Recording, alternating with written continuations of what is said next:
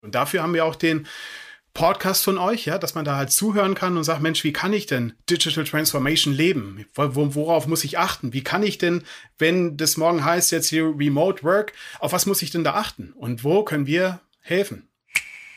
Ich glaube, wenn man das in Summe hinkriegt, und das meine ich jetzt nicht nur in Richtung CIO, das meine ich in Richtung des gesamten Unternehmens, ich glaube, da ist noch viel mehr Potenzial drin, als das jede, jede technische Innovation tun könnte.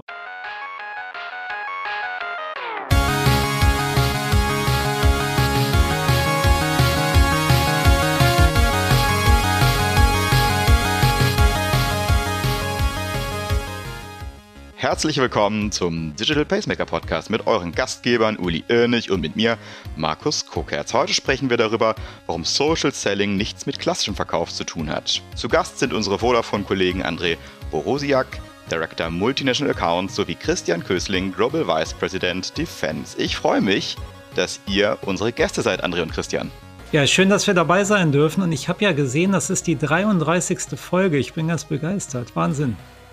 Herzlichen Glückwunsch. 33. Folge. Da müssen wir noch ein bisschen dran arbeiten. Danke euch. André, Christian und ihre Teams betreuen multinationale Unternehmen und Organisationen, unterstützen sie dabei, ihr Geschäft mit allen Arten von Konnektivität zu transformieren, neue Chancen zu eröffnen. Dazu gehören auch die Bewältigung von Herausforderungen durch Echtzeitanalysen und die Verbesserung von Prozessen durch KI und Cloud Computing. Und bevor wir tiefer in das Thema einsteigen, Uli, möchte ich natürlich auch dich begrüßen. Unsere Gäste haben gerade schon erwähnt, die 33. Folge. Und die erste Frage ist natürlich, wenn man 33 Jahre alt wird, dann hat man natürlich schon erste Erfahrungen hinter sich. The best is yet to come, mindestens mal heute. Uli, als du 33 warst, wo warst du da in deiner Karriere? Als ich 33 war, war ich genau bei GE und war da quasi, ja, ich würde mal sagen, europäischer, europäischer Head für Six Sigma und verantwortlich für das Six Sigma Deployment über alle GE Capital Standorte in Europa. Und das war so ein bisschen wie Gottmod, lieber Markus, weil das war zu der Zeit in GE einer der Haupt, ich würde mal sagen, Talentpools und halt auch Promotoren. Ne? Also wenn du kein Six Sigma drauf hattest, hattest du auch keine Karriere bei GE. Das hört sich nach einer ganzen Menge Verantwortung an und seitdem äh, hast du ja auch eine ganze Menge Erfahrung gesammelt, wenn es um Lieferanten und Dienstleister geht. Da stellt sich natürlich die Frage in deiner Rolle, ja, worauf achtest du denn eigentlich bei der Auswahl? Äh, was sind deine wichtigsten Kriterien, wenn du auf Partnerschaften schaust? Ja, das sind mehrere. Also ich würde es mal auf vier Stück zusammenfassen. Ne? Ähm, das erste Thema ist, versteht mein Gegenüber eigentlich, welche Herausforderungen ich habe und womit ich mich auseinandersetze. Das ist Nummer eins. Nummer zwei ist, kann er mit dem, was er mir anbietet, denn wirklich auch einen Mehrwert bieten? Ja, und Thema Nummer drei ist natürlich sehr stark so ein Stück weit menschlich. Also wer trägt denn Verantwortung? Wer übernimmt Verantwortung, wenn Dinge äh, schief laufen? Ja? Also um da einzugehen. Und dann kommt die Komponente vier, das ist so ein bisschen die Sahnehaube und die, die Kirsche auf dem Eis, auf dem Eis, ja. Das ist so nach dem Motto, wer geht darüber hinaus? Ja, also wer schafft halt noch weiteren ich sag mal, Raum, um sicherzustellen, dass ich erfolgreich bin. Und jetzt würde ich gerne mal unsere Gäste über, äh, begrüßen, nämlich heute zu Gast bei uns der liebe André Borosiak und der Christian Kösling. Herzlich willkommen, ihr beiden. Ihr seid ja auch, ich würde mal sagen, erfahrene Podcaster ähm, und da kommen wir gleich nochmal so ein bisschen drauf äh, zurück. Aber bevor wir da reinlegen, erstmal Spotlight auf André. André ist seit nunmehr fast 13 Jahre bei Vodafone Business. Davor war er in verschiedenen leitenden Positionen bei Siemens tätig, zuletzt als Head of Marketing und Communications Germany bei der Siemens-Tochter Athos. André hat einen Bachelor der Betriebswirtschaft der HZ University of Applied Science Vlissingen in Holland, wo ich übrigens gerade im Moment bin, und ein Master of Business Administration and General Management der Nimbus Bradford University in England. Lieber André, Du hast ja jetzt schon verschiedene Stationen in deinem Leben hinter dir, ja, und hast auch äh, große Leidenschaft für Technologie und Innovation. Was waren für dich denn so in den letzten Jahren die größten Durchbrüche oder Umbrüche, die du begleitet hast? Boah, das ist äh, zum Einstieg direkt eine richtig dicke Frage, Uli. Ähm, ich glaube, das sind ja so in den letzten Jahrzehnten viele Dinge, die passiert sind. Wenn ich so zurückdenke, ich habe Ende des letzten Jahrhunderts, das hört sich jetzt wirklich so an, als wäre ich schon uralt, habe ich im Vertrieb bei Siemens damals angefangen. Und damals war das ja wirklich so, Vertrieb im Außendienst, da warst du eben auf der Straße. Ja, da äh, hast du Montag bis Donnerstag warst du auf der Straße bei Kunden unterwegs. Und das ist ja ein Thema, was sich massiv gewandelt hat. Werden wir heute auch ein bisschen drüber reden, wie hat Social Selling da einen Impact und so weiter. Das ist so ein Thema. Ein anderes Thema ist, glaube ich, dass dich unsere Kunden auch in Summe verändern. Du hast das, glaube ich, gerade so ein bisschen schon anklingen lassen. Also wir haben klassisch mit unseren globalen Kunden oft mit den IT-Leuten zu tun, also CIO und deren Departments. Wir haben mit dem Einkauf zu tun. Und was wir eben merken, ist, dass die IT sich massiv verbreitert. Also früher hast du die IT angerufen, wenn es WLAN nicht funktioniert hat. Heute ist die IT äh, businesskritisch. Genauso auch im Einkauf. Früher hat der Einkauf Anforderungen des Business genommen, Ausschreibungen gemacht und die durchprozessiert. Heute ist der Einkauf viel früher dran und überlegt gemeinsam, welche Lieferanten passen eigentlich zu welchem Problem von uns. Also das hast du auch gerade schon angeteasert. Und insofern ist die Welt so ein bisschen komplexer geworden und die Volatilität ist auch massiv gestiegen und das hat auch entsprechenden Anforderungsbedarf Richtung Vertrieb mit sich gebracht, wie ich finde. Vielen lieben Dank, André. Wir kommen ja gleich nochmal ein bisschen spezieller auf das Thema Social Selling. Jetzt rechte ich mal das, äh, das Scheinwerferlicht auf den lieben Christian. Lieber Christian, herzlich willkommen auch ähm, an dich. Christian ist nunmehr seit fast 16 Jahren in verschiedenen Vertriebspositionen bei der Vodafone in Deutschland und Belgien aktiv. Davor war er drei Jahre National Sales Manager Germany bei Accor, einem der weltweit führenden Hotel Betreiber. Christian hat Betriebswirtschaft an der Universität Hannover und International Business an der Harvard Business School studiert. Lieber Christian, auch du kriegst natürlich direkt am Anfang eine Hammerfrage, ist auch vollkommen klar. Neben deinen Erfahrungen bei Vodafone kannst du ja auch eine, noch einen ganz anderen Erfahrungsschatz zurückgreifen aus der Hotelier- und Gastronomie. Verändert das im Hintergrund auf dein technisches Angebot, deine Aufgabe, die du heute hast, äh, eigentlich dein Handeln? Oder wie magst du gerade diese Erfahrungen aus deinen früheren Stationen, dass sie dir helfen in deinem heutigen Job? Ja, vielen Dank für die Frage, Uli. Das ist, es hilft mir schon täglich, gerade, gerade in Bezug auf, weil ich damals auch bei der TUI war, TUI, den Arcor, immer in dieser Hotellerie, Touristikschiene mit drin. Und da war ich immer sehr stark in diesem Relationship Selling.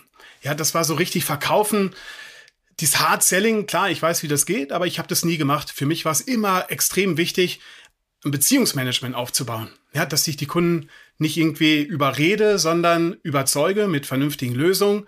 Das hat mir schon extrem geholfen, gerade in Bezug auf Beziehungsmanagement. Wenn man schaut, die Hotellerie, ja, da arbeiten alle kollektiv an den Kunden, an den Gast. Und wenn wir das im Unternehmen auch schaffen, dass wir sagen, vom, vom, vom Koch, von der Hausdame, ja, wenn man mal schaut im Robinson Club, wie das dort funktioniert, jeder fokussiert sich zu 100 Prozent auf den Kunden. Und damit, damit war ich immer sehr erfolgreich. Und das ist ja gerade auch, wenn du so ein bisschen auf unsere heutige aktuelle Situation so ein bisschen schaust, ne, gerade so Trusted Partner, also gerade auch so ein großes Unternehmen wie eine Vodafone auf den Kunden auszurichten, da bin ich auch 100% von überzeugt, dass das genau der Schlüssel ist für langfristigen Erfolg. So, lieber Markus, wieder zurück zu dir. Ja, danke dir, lieber Uli. Heute geht es also um das Thema Social Selling und natürlich haben wir uns mit ähm, dem Thema äh, befasst und haben ja ein paar Thesen zusammengefasst, durch die wir dann gleich auch durch gehen wollen. Zum ersten sagt ihr, der klassische Business-to-Business-Vertrieb ist spätestens seit der Corona-Pandemie praktisch tot. Dann sagt ihr, Social Selling hat nichts mit herkömmlichem Verkaufen zu tun. Und zu guter Letzt sagt ihr, Zukunft hat, wer gemeinsam mit seinen Kunden die stimmigste Lösung erarbeitet. Und wenn wir direkt mal auf den ersten Punkt kommen, André, ich denke mal, der große Punkt oder dieser große Bruch in den letzten Jahren ist äh, wirklich ja Corona. Im Arbeitsleben hat sich einiges verändert. Nicht in der Zusammenarbeit ähm, im Unternehmen, sondern natürlich auch mit unseren externen Partnern mit unseren Kunden. Ähm, wie würdest du das zusammenfassen? Was hat sich mit dem Ausbruch der Corona-Pandemie für den B2B-Vertrieb äh, verändert? Wenn man sich mal anschaut, wie schwer wir uns tun, wenn wir gerade über Energiewende zum Beispiel sprechen, wie schwer wir uns damit tun, Veränderungen auch in der Gesellschaft durchzusetzen und als Gesellschaft sich zu verändern, dann ist, glaube ich, ein positiver Effekt äh, neben allen negativen äh, der Corona-Pandemie, dass es eben diesen Bruch gab, geben musste und dass sich ganz, ganz viele verändern mussten. Und äh, auch ich persönlich, ich habe vor knapp vier Jahren diesen Job angefangen und das war zwei Monate vor Beginn der Corona-Pandemie und ich habe im Prinzip drei Jahre meine 50 Mitarbeiterinnen quasi aus dem Homeoffice geleitet. Ich habe Kontakte zu CIOs aufgebaut, auch emotionaler Natur, wo ich früher gesagt hätte, das geht nicht aus dem Homeoffice, das kann man virtuell gar nicht leisten. Ne? Und da hat uns, glaube ich, die Pandemie schon gezeigt, was möglich ist und dass die Technik, die Technologie einfach schon da ist und wir als Mensch eben auch schnell sein müssen, um diese, diese Technologie zu umzusetzen und zu nutzen. Also das ist auch so ein bisschen meine Hypothese. Technik ist immer schneller als der Mensch. Wenn wir vielleicht heute auch ein bisschen über AI und ChatGPT und Co. sprechen, da ist ja immer die Frage, was mache ich damit und wie kann ich es für unser aller Nutzen umsetzen. Aber das ist, ähm, glaube ich, das, was, was mich umgetrieben hat. Es geht viel mehr, als man initial gedacht hätte. Christian, wenn du auf die Zeit zurückblickst, wie schaust du auf diesen Bruch und was was denkst du, wie, wie habt ihr darauf reagiert, auf diese Rahmenbedingungen und was hat gut funktioniert und was, was hat ja vielleicht auch nicht so gut funktioniert in dieser Zeit in Sachen Vertrieb? Ja, der Business-to-Business-Vertrieb, das ist sehr geprägt gewesen, dass ich habe teilweise war ich, stand ich mal am Bahnhof, da kann ich mich noch dran erinnern und habe meinen Kollegen angeschaut und gesagt, wo müssen wir denn jetzt eigentlich morgen hin? Ich war total lost, weil du bist wirklich von ja Global Selling. Du warst wirklich morgen äh, solltest du nach Paris, dann warst du in Washington und das, das, das war ehrlich gesagt schon crazy, ja. Und die Menschen, wir haben uns ja schon so ein bisschen, wo, wo man sagt, hey, wir rütteln uns wach und wir schauen jetzt, was ist denn eigentlich wichtig, ja, ressourcensparend.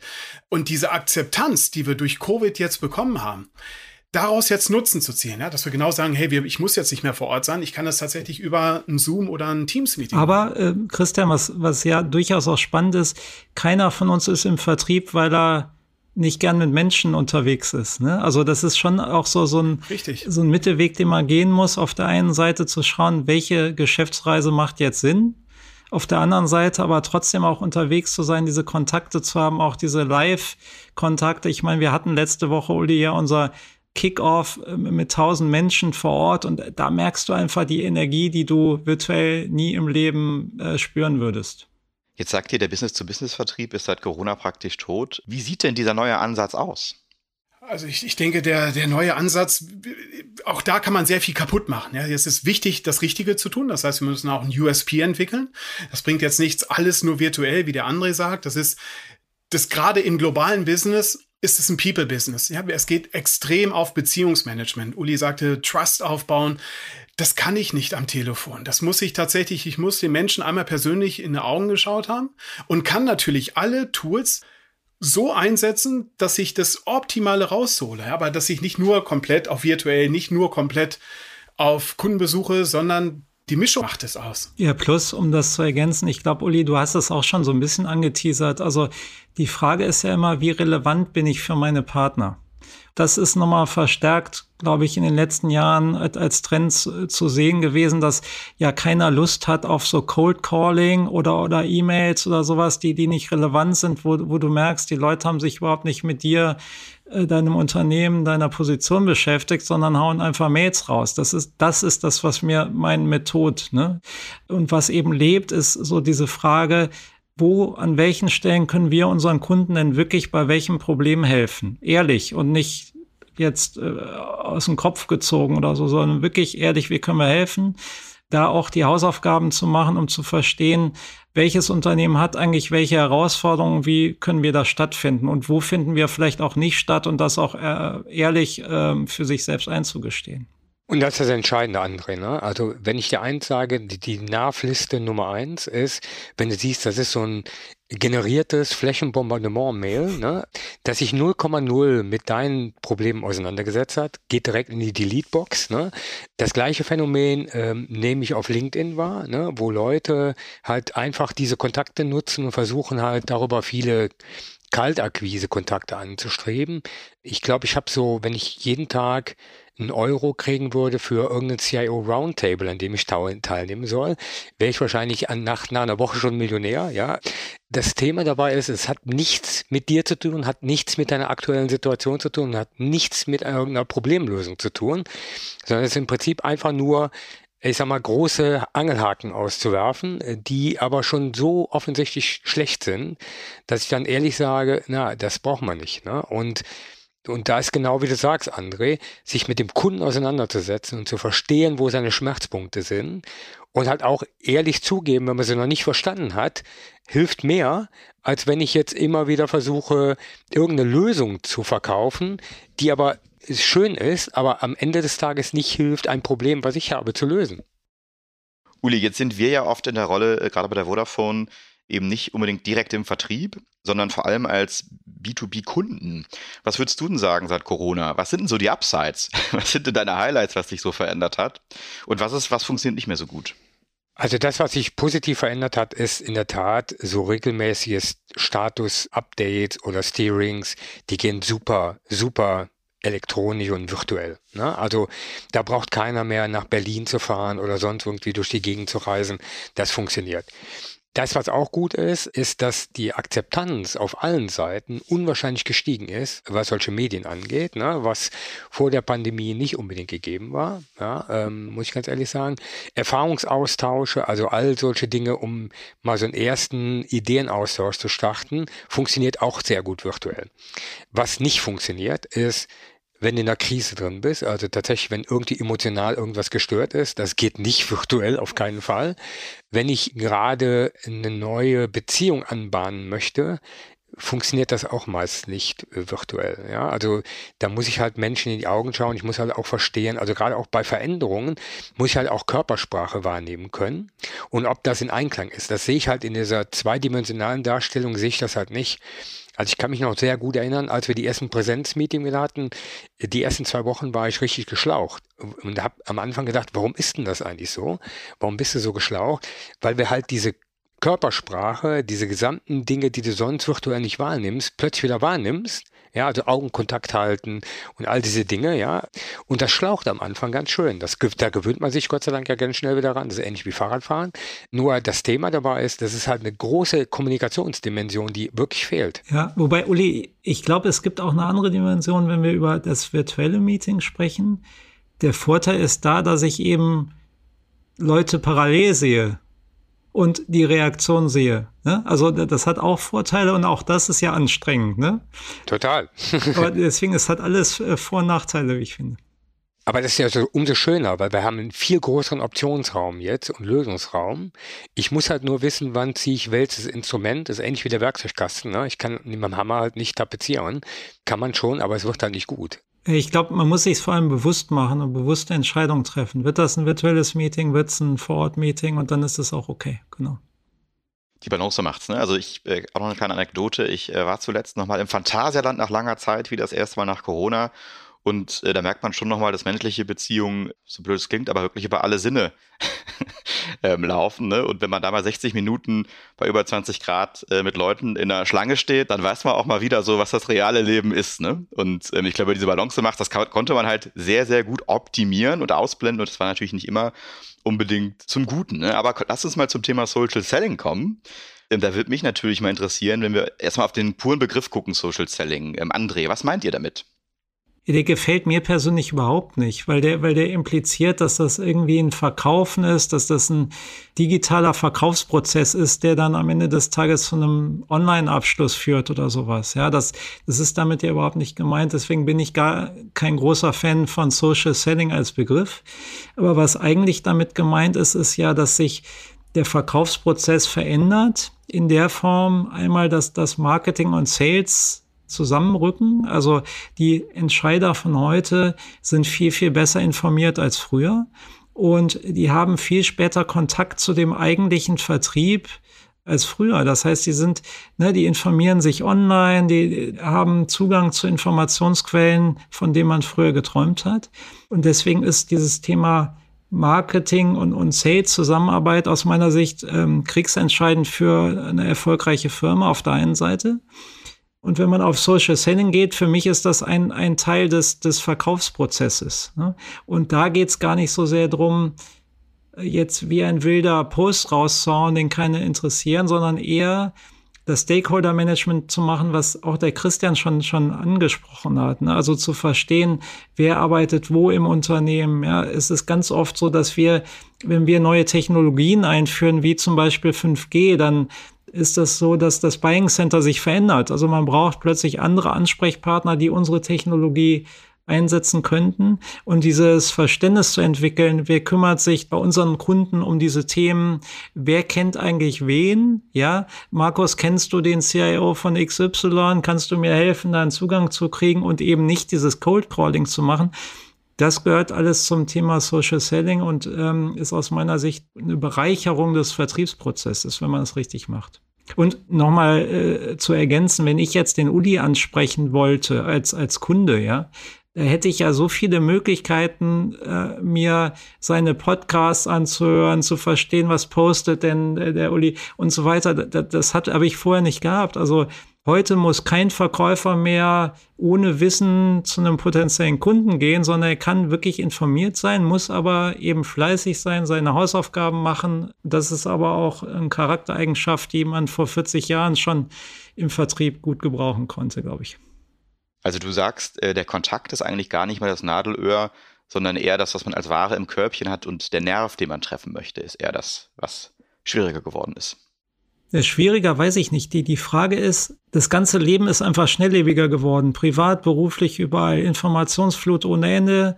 Wir haben es gerade gesagt, E-Mail-Flut. Also muss man die Relevanz erhöhen. Und die Frage ist, wie kriege ich die Relevanz erhöht? Das ist der erste Punkt. Und der zweite Punkt, äh, Früher haben wir eher Produkte verkauft, heute sind es Lösungen. Und die sehen bei jedem Kunden anders aus. Also wenn ich mal 5G nehme als schönes Beispiel, da sind wir in der Tech-Branche total begeistert von geringen Latenzen, hohen Bandbreiten und so weiter. Aber das hilft dem Kunden erstmal nicht, sondern die Frage ist, welches Problem löst du mir denn?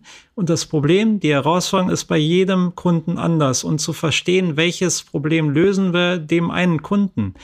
Das muss man herausfinden und dann bin ich auch relevant. Aber das ist eben anstrengender, als nur irgendwie ein LKW aufzumachen und ähm, Ware zu verkaufen, ja, mit dem gleichen Vertriebsangang für alles. Christian, wenn du an den Begriff Social Selling denkst, ja, welche Möglichkeiten eröffnen sich? Ja, total viel, Markus.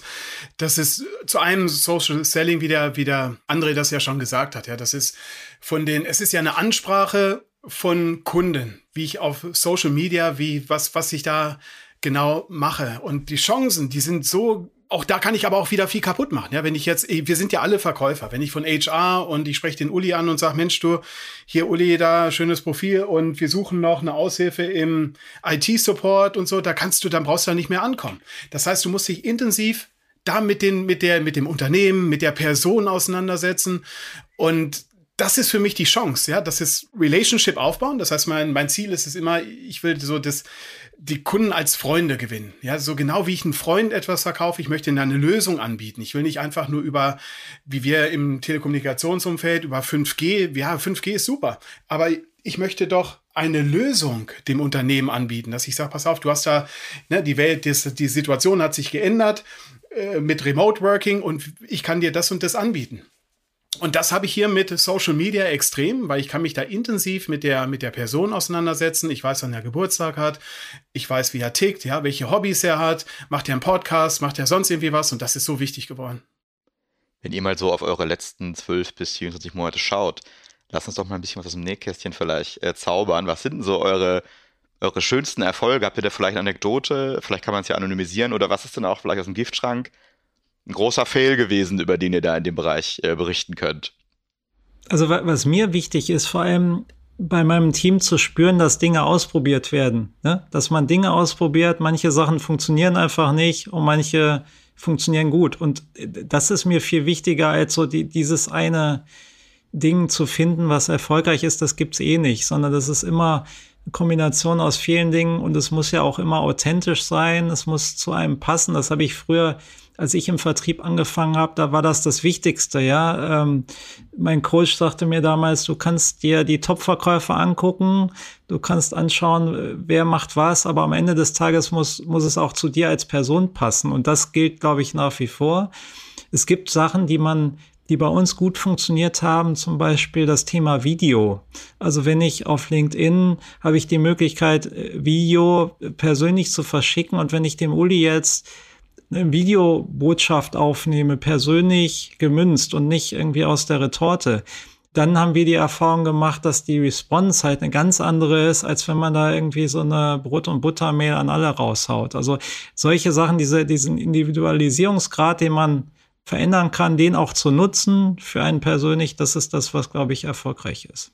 Und vielleicht noch ergänzend, du kannst auch Momentum aufbauen. Also dieses Thema, über was reden denn die Leute, wofür steht eine Vodafone, wofür steht ein Christian, wofür steht ein André.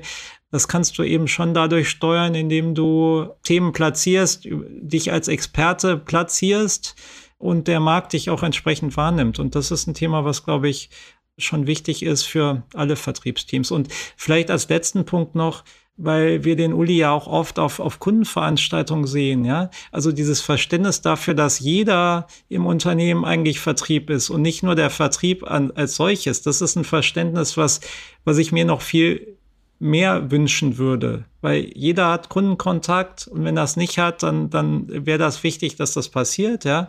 Und jeder repräsentiert das Unternehmen immer mehr, auch social. Insofern wird das, glaube ich, in der Form immer noch wichtiger in der Zukunft, dass, dass nicht nur der Vertrieb derjenige ist, der irgendwie im Vertriebsprozess involviert ist, sondern äh, alle anderen im Unternehmen auch. Das ist eine schöne Analogie, André, die du sagst. Ich weiß, einer meiner früheren Chefs hat gesagt, Uli, übrigens, 25 Prozent deiner Zeit, also ein Viertel, ist Vertriebsarbeit. Du bist nicht nur hier angestellt für das und das, sondern du hast auch die Aufgabe, das Unternehmen zu vertreten und halt auch logischerweise dein Wissen an unsere Kunden weiterzugeben und zu helfen, dass wir als Unternehmen erfolgreich sind. Ja, absolut. Und wenn man mal das Thema Nachhaltigkeit nimmt, also Nachhaltigkeit ist jetzt kein klassisches Vertriebsthema, aber wir äh, machen uns ja schon sehr, sehr viele Gedanken, wie wir unsere Nachhaltigkeitsstrategie umsetzen können. Und das machen die Kunden ja auch. Und wenn man sich da auf Expertenlevel dann abstimmt, und zwar auch außerhalb des Vertriebs, dann hat das, glaube ich, einen Mehrwert.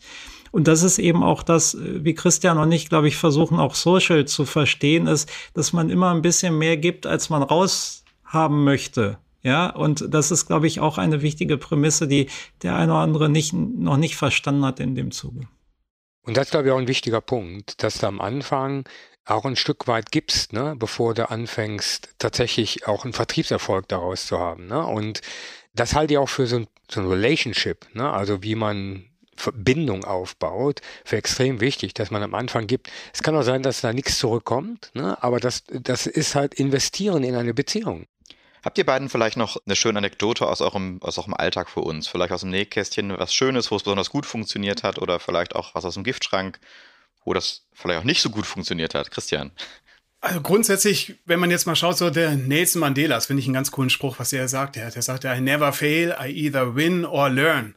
Na, was der Uli auch schon sagte, dass man das tatsächlich auch immer wieder versuchen, neue Wege zu gehen.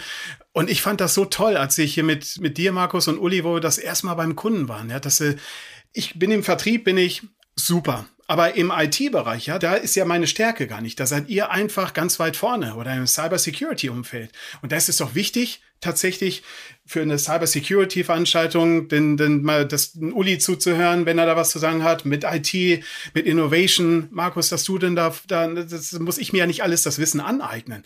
Und ich denke aber aus dem Nähkästchen geplaudert, dass das, das Wichtigste ist halt tatsächlich, du musst lieben, was du machst ne? und mit Passion dabei sein dann äh, ist man da ganz gut dabei. Und natürlich dann mit den ganzen Tools, die wir haben.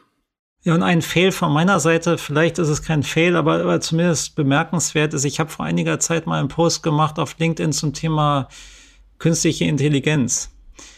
Und in der Regel ist ja LinkedIn ein, ein, freundliches Netzwerk im Vergleich zu anderen, ja, wo auch schnell mal irgendwas eskalieren kann. Aber da habe ich das erste Mal gemerkt, dass da auch Emotionen reinkommen, die ich gar nicht so erwartet hätte. Also im Sinne von ähm, so ein bisschen technikfeindlich und ein bisschen zu sehr risikobehaftet. Ähm, aber da habe ich auch schon gemerkt, dass äh, nur weil ich persönlich irgendwie technologieaffin bin und e immer eher versuche, die Chancen zu sehen, dann gilt das nicht für jeden. Und da so ein bisschen das Fingerspitzengefühl zu haben, das ähm, habe ich mir auch auf die Fahnen geschrieben und dann auch sich selbst die Frage zu stellen, wie gehe ich eigentlich mit so einem Gegenwind um, wenn er denn kommt? Ja, da habe ich persönlich noch nicht die perfekte Antwort gefunden, glaube ich. Wenn ihr mal auf die nächsten Jahre schaut, äh, ihr sagt ja, gemeinsam mit dem Kunden die stimmigsten Lösungen zu erarbeiten. Wie, wie glaubt ihr, wird sich das entwickeln im B2B-Vertrieb? Was wird sich da verändern? Was sind so eure Erwartungen oder was spürt ihr jetzt schon, wo die Reise hingeht? Du hast gerade von künstlicher Intelligenz gesprochen, also technische Entwicklung, aber auch vielleicht die Beziehungen, äh, vielleicht auch so Gen Generationenaspekte. Was, was seht ihr da kommen in eurem, in eurem Beruf? Ich denke, 80 Prozent der, der Vertriebsinteraktion im B2B-Bereich, das, das findet 2025 auf digitalen Kanälen statt. Ja, das wird immer stärker. Jetzt müssen wir schauen, was, was bedeutet denn eigentlich der Vertrieb? Ich denke mal tatsächlich, im kleineren Segment kann man mit KI, ja, man muss immer irgendwo ein lebenslanges Lernen, das ich da nie ausgelernt habe. Ich muss immer up to date bleiben. Wichtig bleibt, umso globaler, umso größer der Kunde, musst du natürlich auch immer noch dieses Beziehungsmanagement in Persona durchführen. Das geht gar nicht anders. Das wird auch niemals der Fall sein, dass das vollständig ersetzt wird. Und dafür haben wir auch den Podcast von euch, ja, dass man da halt zuhören kann und sagt, Mensch, wie kann ich denn Digital Transformation leben? Worauf muss ich achten? Wie kann ich denn, wenn das morgen heißt, jetzt hier Remote Work, auf was muss ich denn da achten? Und wo können wir helfen? Ja, und ein Trend, den ich auch sehe, den wir noch viel mehr forcieren müssen, ist wirklich Diversity zu leben und umzusetzen. Weil gerade in der Tech-Industrie und gerade auch im Vertrieb ist das so, dass Diversity noch kein Alltag ist. Ja, leider ist das so. Ich habe in meinem Leben schon reine Frauenteams geführt, ich habe reine Männerteams geführt und ich kann sagen, äh, also das ist nie die beste Variante. Ja, und es geht mir gar nicht so sehr um Gender Diversity, sondern um, um diverses Denken in, in Summe und das noch zu fördern und voranzubringen. Ich glaube, das ist extrem wichtig, um in Zukunft auch neben dem Ganzen, was der Christian sagt, dieses diese elektronischen Helferlein, aber eben diese menschliche Komponente und diese, diese Diversität im Denken voranzubringen, das ist, glaube ich, gerade im Vertrieb ein Thema, was, was immer wichtiger wird. Und dazu kommt noch, dass auch die, die Generation Gen Z und Co. ja so langsam in die Unternehmen kommt und auch in, in Entscheiderfunktionen Platz nimmt. Ja, und auch sich da die Frage zu stellen, wie verändert sich eigentlich da ein Entscheidungsprozess beim Kunden? das ist auch ein Thema, womit wir uns in den nächsten Jahren, glaube ich, sehr intensiv beschäftigen müssen. Ihr, seid ja Techies auch im Herzen. Ne? Wenn ich mir eine Sache wünschen würde, die, die, die mich technisch noch unterstützt. Ich kann mich noch an, an die Cebits dieser Welt erinnern und ganz oft kam jemand auf mich zu und sagt, Andre, hier, wie geht's dir denn, ja? So, und ich denk, verdammte Axt, kennst du, aber kriegst jetzt einen Namen nicht zurande. Also da wirklich eine Kontaktlinse zu haben, die sagt, dass der Uli Irnig, hast 1998 kennengelernt, das, das würde mir extrem helfen. haben, wir, haben, wir, haben wir als Demand mal aufgenommen, werden wir ein bisschen gut. experimentieren. Aber du hast gerade schon gesprochen vom Thema Talente und, und Skills, Fähigkeiten. Wie war denn das früher, sagen wir mal irgendwie, als ihr noch, als ihr eingestellt wurdet in den Vertrieb? Worauf wurde denn da geachtet? Was, was waren denn da so die Leute, die man reingeholt hat? Und wie vergleicht sich das so mit heute, wenn ihr heute euch jemanden von der Uni holt oder ein, ein Talent reinholt? Worauf achtet ihr da? Also was ist so der Unterschied? Wie hat sich das verändert? Und was kommt da vielleicht? Wo geht die Reise hin? Der Unterschied ist, früher fand ich, gab es so ein, zwei Mentoren, zu denen hat man aufgeschaut, da hat man sich Sachen abgeguckt und dann hat man äh, ist man daran gewachsen. Heute hat sich's komplett gedreht. Heute habe ich im Team junge Leute, die den Älteren quasi zeigen, wie Social funktioniert und andersrum. Also die, die, das ist nicht mehr so eindirektional, wie das früher so war, sondern das Lernen findet ja auf, auf verschiedenen Kanälen in, in, in Kreisen links, rechts statt. Ich glaube, das ist das, was ich auch am Anfang meinte mit dieser Diversifizierung und auch der, der Komplexität ein bisschen, die sich so ein bisschen erhöht.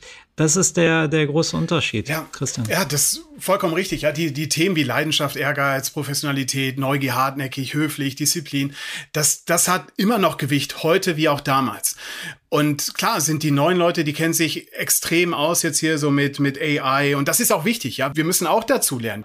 Ich finde so dieses Thema, wofür habe ich denn Passion? Wofür brennt mein Herz? Das ist viel wichtiger als alles andere. Der, der Rest kommt von selbst. Aber man muss Spaß haben und dann diskutiere ich auch nicht unbedingt über Work-Life-Balance. Das Wort mag ich auch nicht so gerne, sondern ich habe einfach Spaß an dem, was ich da tue. Ja, und ob ich das dann Work oder Life oder was auch immer nenne, ist dann erstmal egal. Warum? Weil gehört Arbeit nicht zu deinem Leben? also Ne? Genau. ja, das ist ja. eben mein Punkt. Das hört sich so an, als würde genau. ich entweder leben oder arbeiten. Ja, genau. Und das ist eben ein Trugschluss, finde ich auch. Ja. Und in dem Moment, wo du Passion für was hast, also wirklich mit Leidenschaft für was arbeitest, ist das auch dein Leben. Ja, und ähm, das gehört zusammen. Und diese künstliche Trennung halte ich auch für einen großen Fehler. Und nochmal zurückzukommen auf dein Thema Diversität und Inklusion.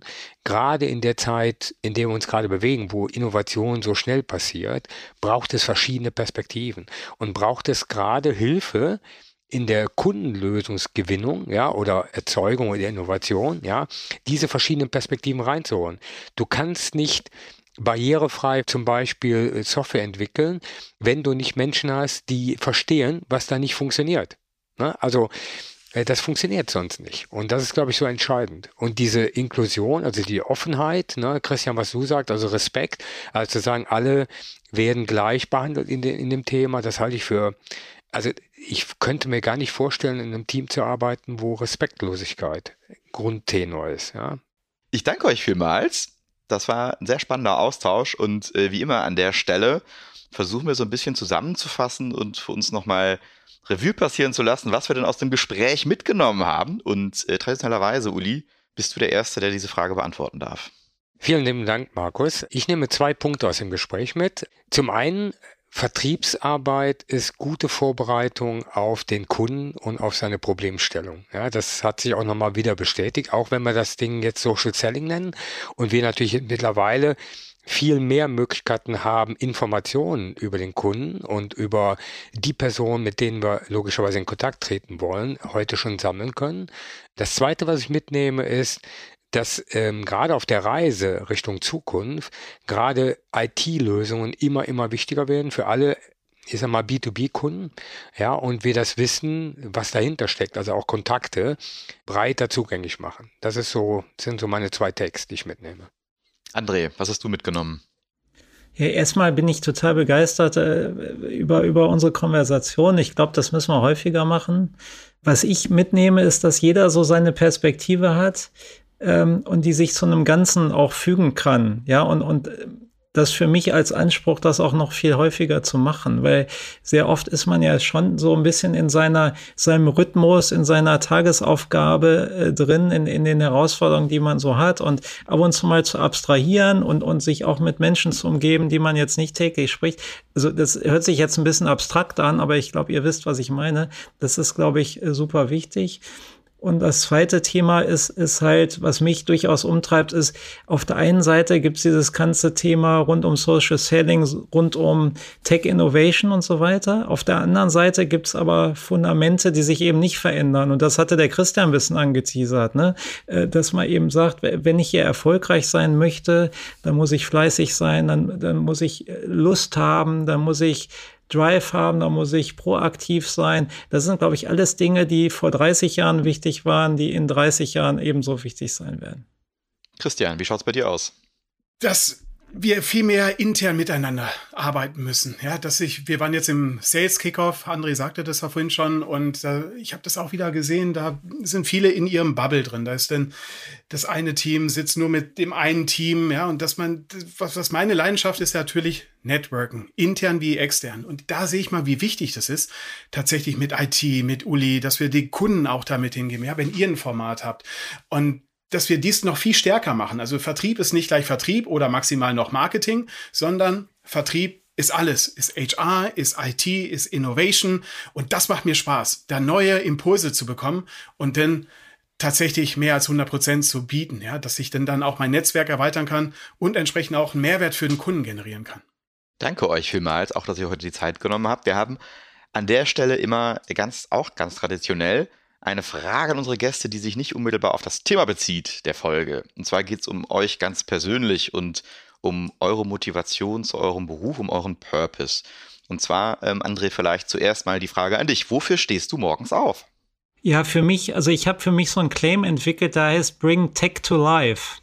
Ich glaube, dass wir Übersetzer sein können zwischen, was kann Technologie potenziell tun und was sind die Anforderungen der Kunden. Und dazwischen zu sein und innovativ zu sein und mit Kunden zu überlegen, was kann Technologie eigentlich tun und wie können sie dadurch erfolgreicher sein, dass sie unsere Technologie einsetzen. Das ist das, was mich antreibt. Das ist das, was auch richtig Spaß macht, wenn man sieht, dass das kleine Pflänzchen, was man so im Kopf hatte, langsam anfängt zu wachsen und das dann im Team auch ähm, erfolgreich ist. Christian, was ist deine Motivation, morgens aufzustehen? Ich tick da ja auch so wie Uli, ja, ich gehe gerne eine Runde laufen, zwar nicht immer hier irgendwie ein Marathon, aber mir ist es wichtig, jeden Tag früh aufzustehen, auch jeden Tag an der frischen Luft zu sein, ja, mit dem Hund oder eine Runde zu laufen. Und ich, mein Ziel ist es, jeden Tag etwas Neues zu lernen. Ob es jetzt, ne, ob ich vom, vom, vom Kunden, intern, extern, was auch immer. Und das ist mein Ziel. Und das bringt mir meine Motivation, morgens früh aufzustehen und das Ganze wird dann noch gefördert, wenn du dann tatsächlich auch jeden Tag einmal kurz an der frischen Luft bist, um den Kopf frei zu bekommen und nach vorne zu schauen. Uli, resoniert das mit dir, was die beiden da so als Purpose Überhaupt nicht, na klar. Also, also na klar. Also Tech, bring Tech to life, das spricht ja schon aus meinem Herzen, ja. Und an der Luft zu sein und immer wieder was Neues zu lernen, was Christian sagt, äh, ist, glaube ich, meine Grund-DNA. Und ich finde, bei all dem, was man so im Leben gelernt hat, das erleben wir gerade ja so ein bisschen in dieser Zeit, ja, gibt es so viele neue Dimensionen, die auf einen zukommen, ja, wo ich mich halt auch neu erfinden kann.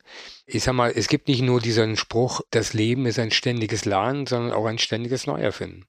André Christian, mögt ihr zum Abschluss äh, noch unseren Zuhörerinnen und Zuhörern verraten, wo sie mehr von euch erfahren können oder vielleicht auch, wo sie zum Thema mit euch am besten in Kontakt treten können?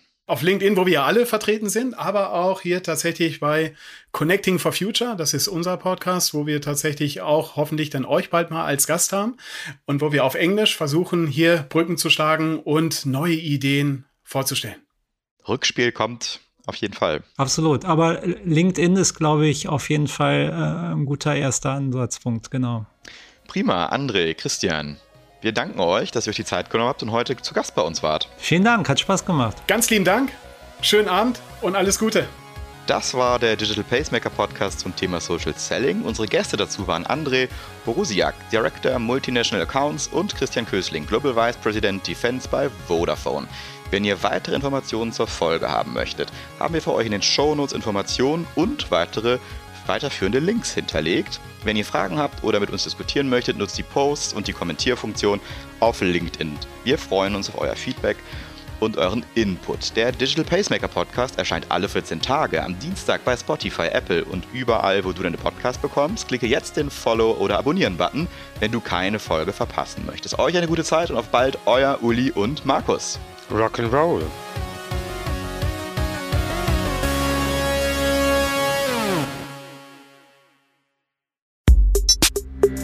Der Digital Pacemaker Podcast ist eine Produktion von Maniac Studios.